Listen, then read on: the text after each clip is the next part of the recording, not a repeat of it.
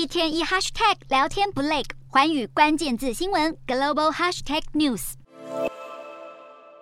中共二十大与一中全会落幕，习近平以自己的亲信巩固中共领导班底，结束了邓小平改革开放政策所建立的集体领导体制。至于备受外界关注的两岸关系，中国势必维持对台军事施压。日本东京大学国际关系教授高原明生分析，中国担忧美欧日加强对台湾的支持，将推高反中声浪，所以自裴洛西访台后，就频频对台湾发动军事挑衅，还扬言不会放弃武力犯台。不过，为了避免两岸局势演变成无法控制的局面。面中国也不太敢太过煽风点火，现阶段也依旧坚持和平统一的方针，更看不出有准备武力犯台的迹象。回顾今年二十大，可以观察到，习近平将持续战狼外交路线，一方面拉拢开发中国家对抗美国竞争力，一方面却想在某些领域寻求与美国合作，避免触发美中全面对抗。至于中国与日本接下来的关系，恐怕会随着台海紧张升温而更加烈化。为了提防中国在台湾与日本周边频率大增的军事威胁，美日两国政府二十三日，在日本鹿儿岛的海上自卫队基地部署八架美军 MQ 九死神无人侦察机，加强警戒和监控解放军的军事活动，以防止中国又更进一步胁迫印太区域安全。